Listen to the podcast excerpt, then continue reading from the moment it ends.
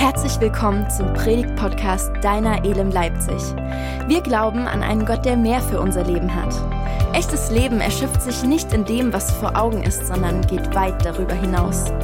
Mach dich mit uns auf den Weg, das mehr in deinem Leben zu entdecken. Ich freue mich sehr, euch alle zu sehen, miteinander Gottesdienst zu feiern nach dieser etwas verkürzten Nacht. Wir haben schon gehört, wir sind weiter unterwegs in unserer Serie Ostern neu erleben und dabei gehen wir heute auf die Suche nach Gerechtigkeit. Und diese führt uns zunächst in eine Synagoge. Am Sabbat sitzt Jesus in der Synagoge von Nazareth, dem Ort, an dem er auch aufgewachsen ist. Und er erhebt sich um den anderen Anwesenden anzuzeigen, dass er einen Text vorlesen und auslegen möchte. Ihm wird eine Schriftrolle gereicht des Propheten Jesaja. Jesus öffnet diese, sucht eine bestimmte Stelle und liest. Der Geist des Herrn ruht auf mir, weil er mich berufen und bevollmächtigt hat. Ich bin gekommen, um den Armen die frohe Botschaft zu bringen. Ich rufe Freiheit aus für die Gefangenen. Den Blinden sage ich, dass sie sehen werden. Und den Unterdrückten, dass sie von jeder Gewalt befreit sein sollen. Ich verkünde ein Jahr in dem der Herr seine Gnade zeigt. Nachdem Jesus diesen Predigtext aus Jesaja 61 gelesen hat, blickt er in die Gesichter der Gottesdienstbesucher. Die blicken gespannt auf ihn, vielleicht auch voller Vorfreude, voller Erwartung. Was wird er uns heute sagen? Wie wird er jetzt diesen Text auslegen? Mit was wird er uns zum Staunen bringen? Fragen sie sich, aber dann hören sie von Jesus nur einen einzigen Satz. Mit diesem beendet er seine als Antrittspredigt bekannt gewordene Rede auch schon wieder und keiner hat mit Eiern geworfen, er ist auch nicht mundtot gemacht worden. Stattdessen genügt Jesus ein Satz, um seine Botschaft rüberzubringen und die bezieht sich direkt auf den Text, den wir gerade gehört haben und ist nachzulesen in Lukas 4, Vers 21. Der Geist des Herrn ruht auf mir, weil er mich berufen und bevollmächtigt hat.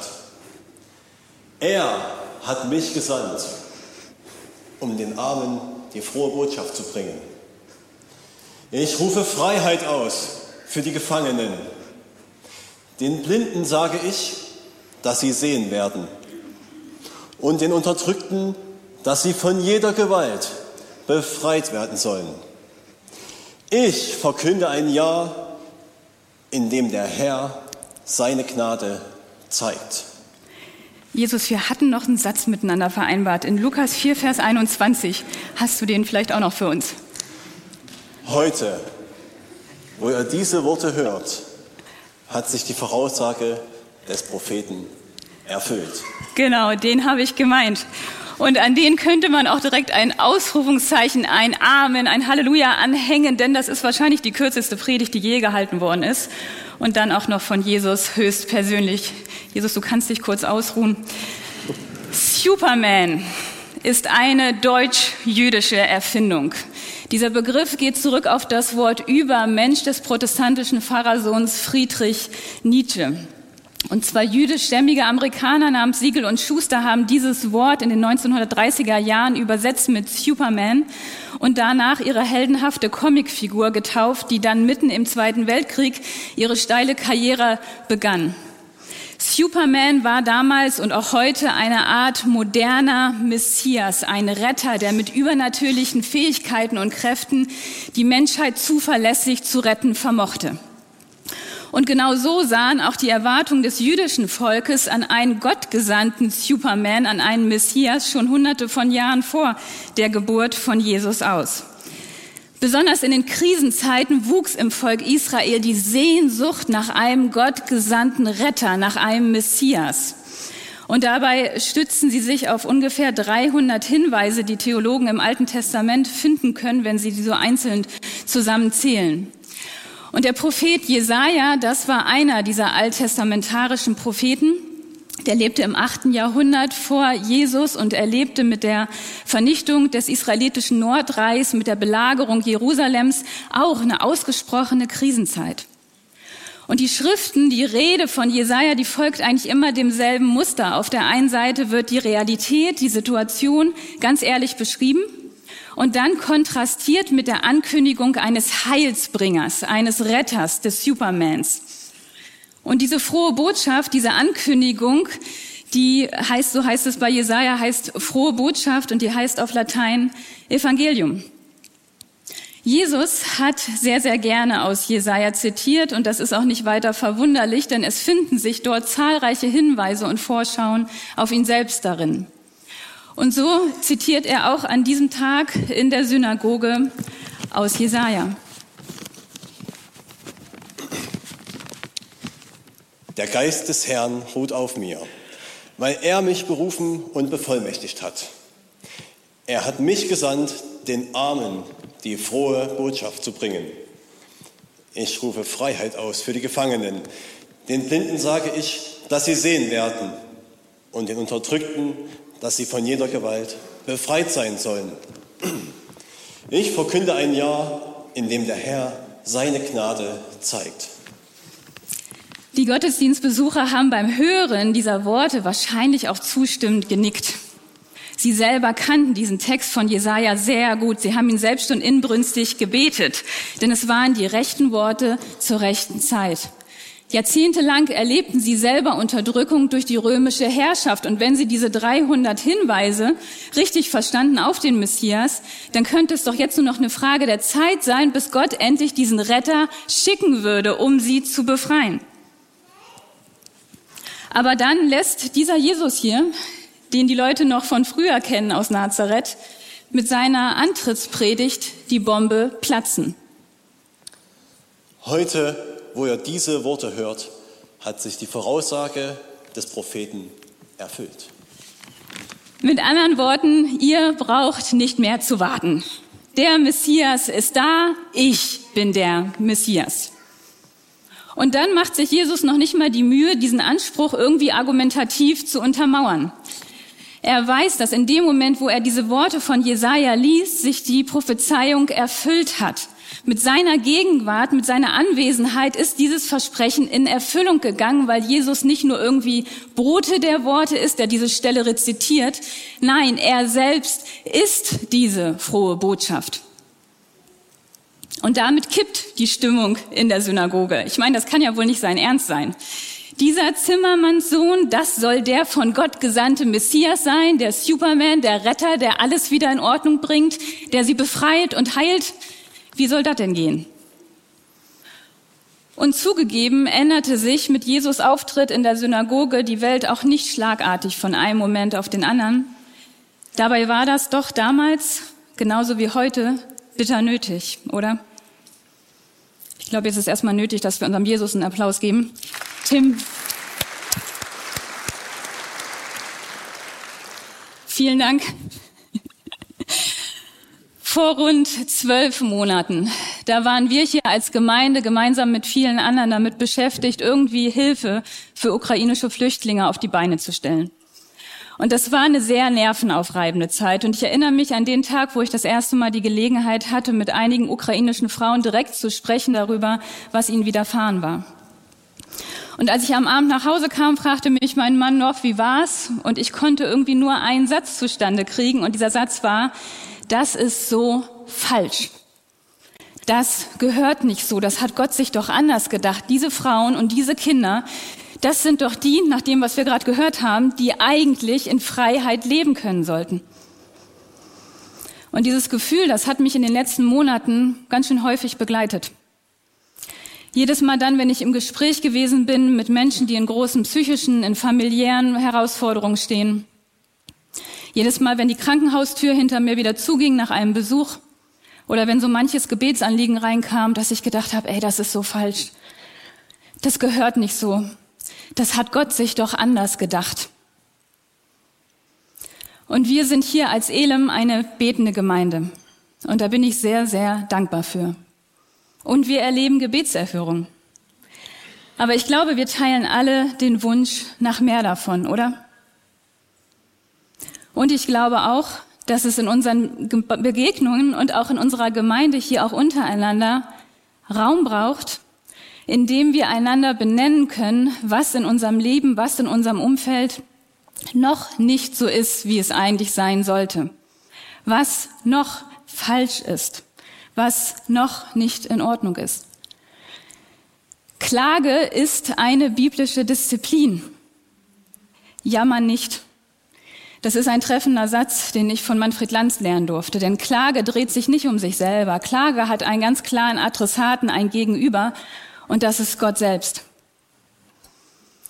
Aber komischerweise tendieren wir irgendwie dazu zu denken, dass wir als Christen entweder klagend und traurig oder hoffnungsvoll und glaubensstark sein können.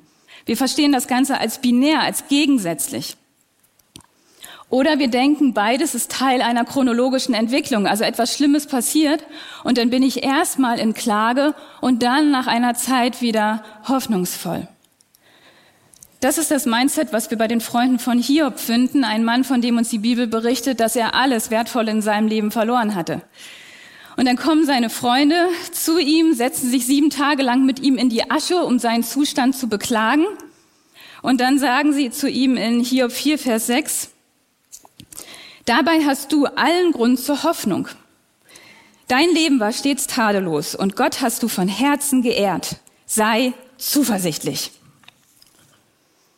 So nach dem Motto, hey, wir wissen, du hast dein Hab und Gut verloren und deine Familie und deine Gesundheit und so weiter, ja, und wir haben jetzt auch geklagt miteinander, okay, aber jetzt muss doch mal gut sein, oder? Oder glaubst du etwa nicht, dass Gott gut ist? Das ist wenig hilfreich. Und tatsächlich sind wir überhaupt nicht dazu aufgerufen, zwischen Klage und Hoffnung wählen zu müssen. Beides hat seinen Platz in unserem Leben, und zwar nebeneinander. Der amerikanische Theologe Kelly Karpik, der drückt das folgendermaßen aus. Biblischer Realismus ermöglicht es uns, sowohl Klage als auch Hoffnung auszudrücken, wobei jeder ein echter Teil unserer Erfahrung ist und den anderen nicht aufhebt. Ich glaube, grundsätzlich sehnt sich ja jeder Mensch, egal ob er nun Christ ist oder nicht, nach einer heileren, nach einer besseren, nach einer gesunden, nach einer gerechten Welt. Und das ist auch nicht weiter verwunderlich, denn wir wurden ursprünglich von Gott nach seinem Ebenbild im Garten Eden für genau so eine Welt geschaffen. Und wenn wir nun klagen über die Zerbrochenheit unserer Welt, über das, was noch nicht wieder so ist, wie es eigentlich sein sollte, über die Zerbrochenheit unserer Beziehung, von Gesundheit, was auch immer, dann machen wir uns tatsächlich eins mit Jesus, der ja genau deswegen ans Kreuz gegangen ist, gestorben ist, wieder auferstanden ist und damit einen Prozess der Wiederherstellung eröffnet hat, der bis heute anhält und irgendwann vollendet sein wird. Genau darin liegt ja auch unser Grund zur Hoffnung, direkt neben der Klage. Philippa 1, Vers 6. Ich bin ganz sicher, dass Gott sein gutes Werk, das er bei euch begonnen hat, zu Ende führen wird, bis zu dem Tag, an dem Jesus Christus kommt. Die Heilsarmee-Majorin Danielle Strickland, die schreibt zum Zusammenspiel von Klage und Hoffnung, Hoffnung ist nicht dasselbe wie Happy sein. Hoffnung ist ehrlich, Hoffnung ist authentisch. Hoffnung scheut sich nicht davor, das anzuerkennen, was hart und was wahr ist.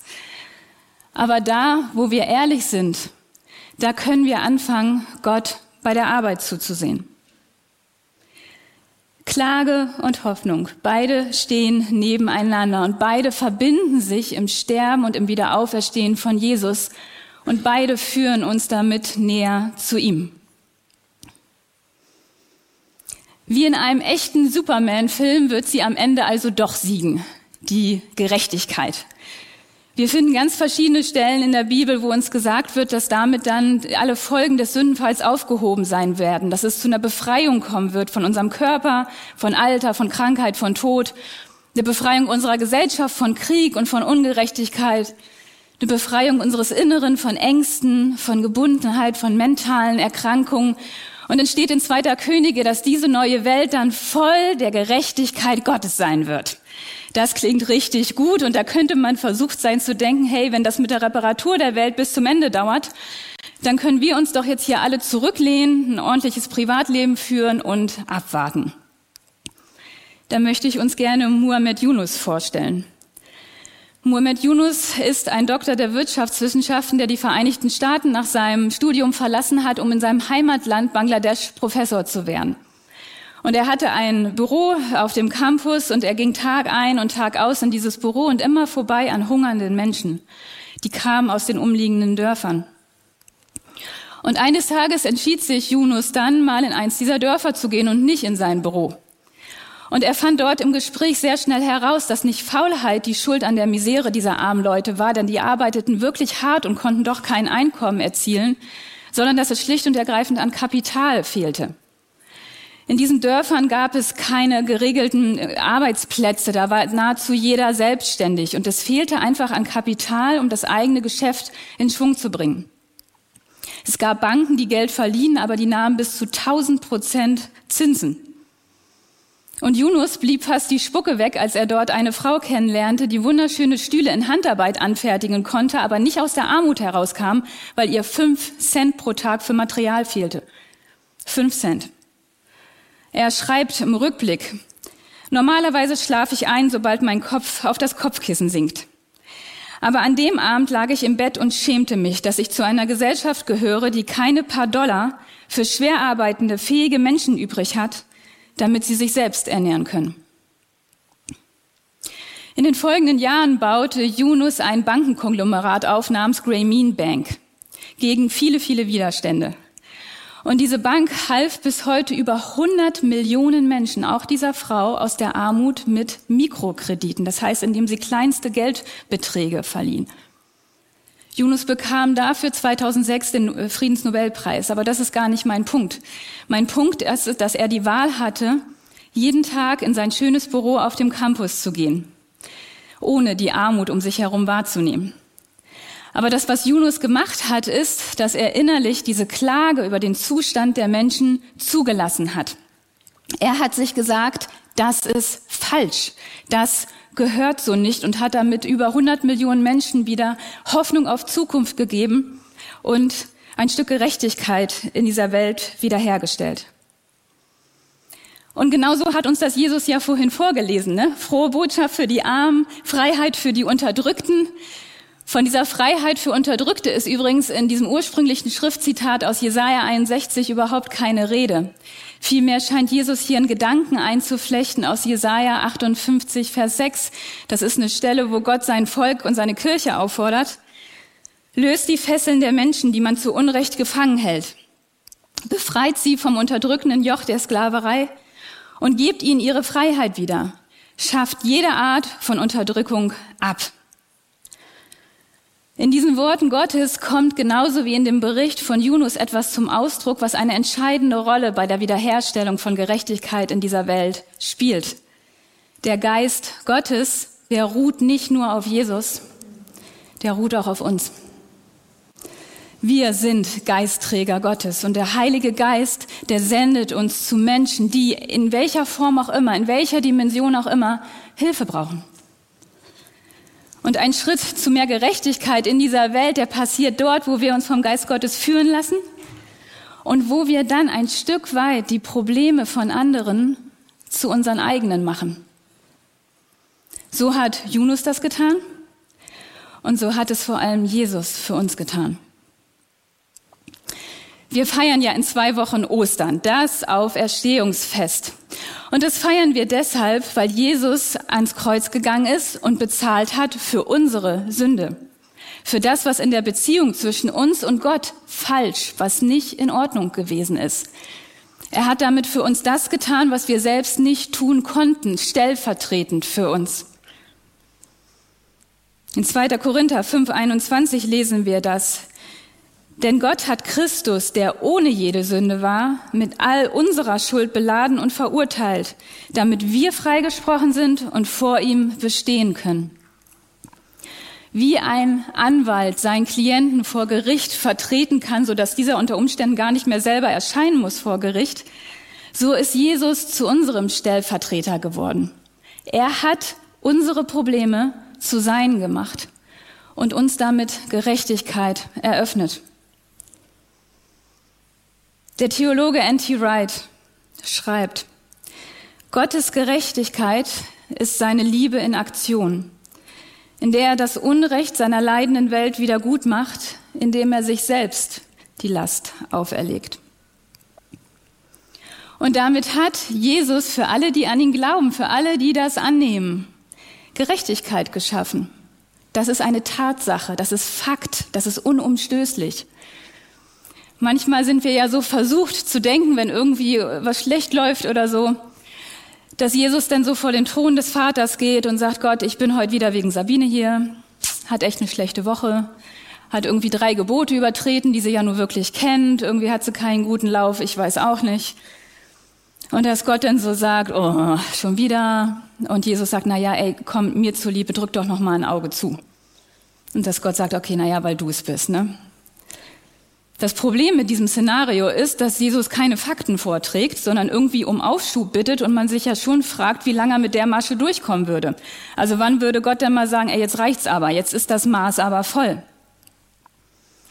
Aber so ist das nicht. Jesus hat am Kreuz Gerechtigkeit für uns erwirkt. Und diese Gerechtigkeit, die dir und mir zugeschrieben ist, die hängt nicht ab von einem moralisch einwandfreien Leben. Die hängt nicht ab von unseren Taten.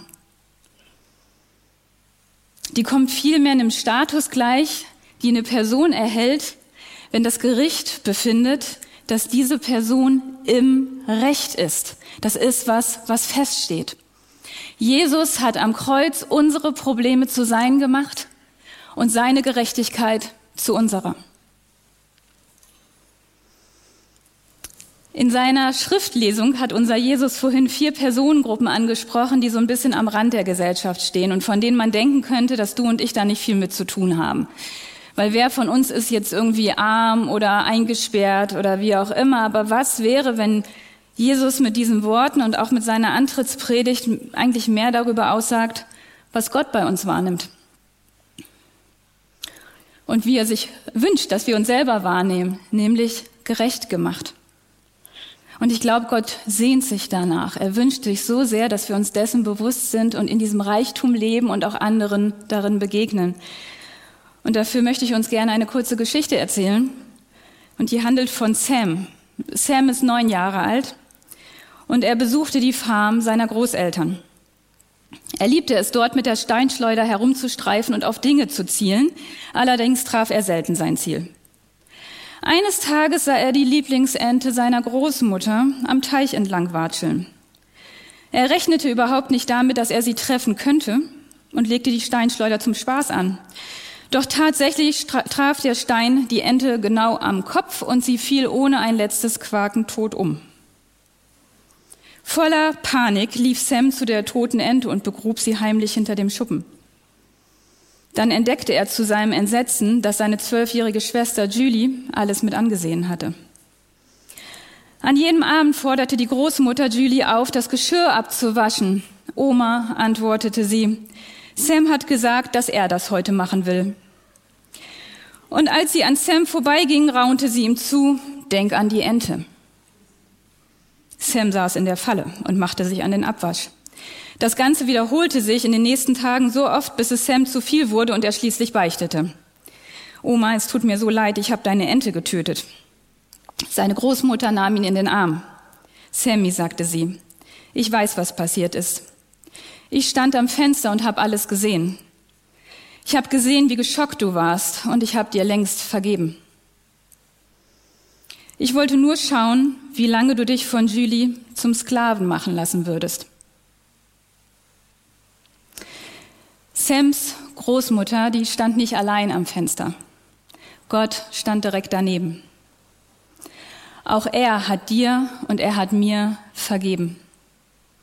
Und du darfst zu ihm kommen. Du darfst Schuld bekennen. Du darfst diese Vergebung annehmen. Du darfst die Last loslassen. Und du darfst befreit leben. Jesus Gerechtigkeit, die wird dir zuteil in der Begegnung mit ihm. Und du wirst mit hineingenommen, du bist mit hineingenommen in diesen Prozess der Wiederherstellung von Gerechtigkeit in dieser Welt. Der Heilige Geist will dich darin führen. Und ich finde, das ist eine großartige Perspektive, die uns hier gegeben ist. Und ich würde gerne mit uns beten. Jesus, du bist unser Retter. Jesus, du bist der Messias, du bist der Superman, Herr. Alle Macht ist dein, alle Kraft ist dein, Herr. Und du hast uns gerettet. Und Herr, wir danken dir dafür. Und Herr, wir danken dir vor allem, dass du auch und gerade da, wo Klage in uns ist, wo Klage in uns ist, wo Klage ist um, für die Dinge um uns herum, Herr, die Menschen neben uns, Herr, unsere Welt, dass du gerade da bist. Und Herr, wir danken dir, dass du Gerechtigkeit für uns erwirkt hast, Herr. Und dass du uns mit hineingenommen hast in diesen Wiederherstellungsprozess von Gerechtigkeit in dieser Welt, Herr, dass wir eine Rolle daran spielen. Und Herr, wir bitten dich, Heiliger Geist, wir bitten dich, dass du uns führst, dass du uns leitest zu Menschen, in Gespräche, in Begegnungen, in welcher Form auch immer, zu anderen, die Hilfe brauchen, weil Herr, wir dürfen geben, weil du uns gegeben hast. Herr, wir dürfen geben, weil wir reich sind in dir. Und ich möchte dich auch einladen, wenn du das jetzt hörst und du merkst, du hast diese Verbindung noch nicht, dann möchte ich dich jetzt einladen, mit mir zu beten. Vielleicht möchtest du es auch einfach erneuern. Und du kannst einfach sagen, Jesus, ich möchte, dass du in mein Leben kommst. Ich danke dir, dass du am Kreuz für meine Schuld bezahlt hast. Und ich nehme das an. Und ich bitte dich, dass du mein Leben jetzt neu machst und dass du mich an die Hand nimmst, Heiliger Geist.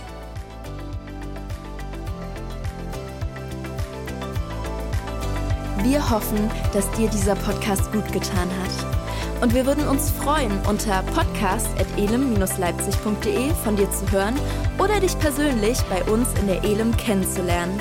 Alle weiteren Infos zu unserer Kirche findest du auf unserer Website elem-leipzig.de.